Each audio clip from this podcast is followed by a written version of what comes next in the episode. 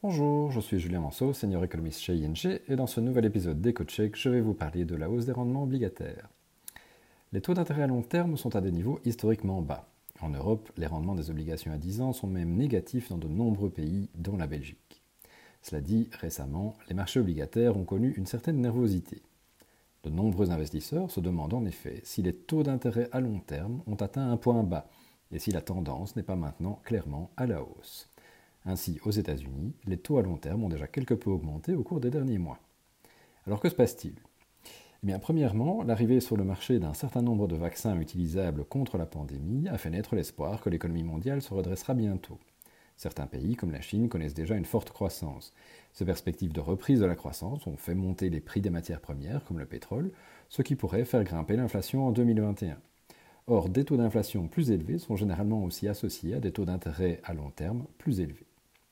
Deuxièmement, le nouveau président américain a annoncé qu'en plus du plan de relance de 900 milliards de dollars décidé récemment, il pourrait y avoir un plan supplémentaire de 1900 milliards de dollars.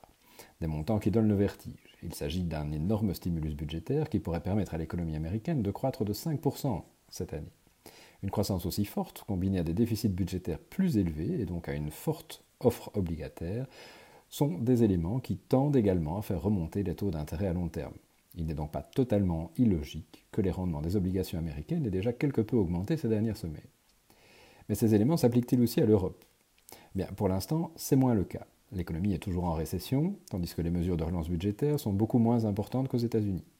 Cela dit, là aussi, on peut s'attendre à ce que l'économie reprenne sa croissance à mesure que la campagne de vaccination progresse.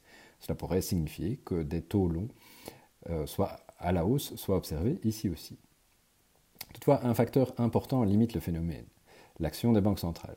Aux États-Unis, la Réserve fédérale continue d'acheter des obligations d'État. Chaque mois, elle achète pour 120 milliards de dollars d'obligations et de prêts hypothécaires titrisés. Dans la zone euro, la BCE a étendu en décembre, dans le temps et dans les volumes, sa politique d'achat d'obligations. Et lors de la conférence de presse de janvier, Mme Lagarde a déclaré que la banque continuera à acheter des titres de la dette publique au moins jusqu'en mars 2022 pour maintenir des conditions de financement favorables à l'économie. Concrètement, ça signifie que la BCE veut éviter que les taux d'intérêt à long terme n'augmentent trop rapidement, car cela pourrait aussi rendre les prêts aux entreprises et aux ménages plus chers, ce qui entraverait la reprise.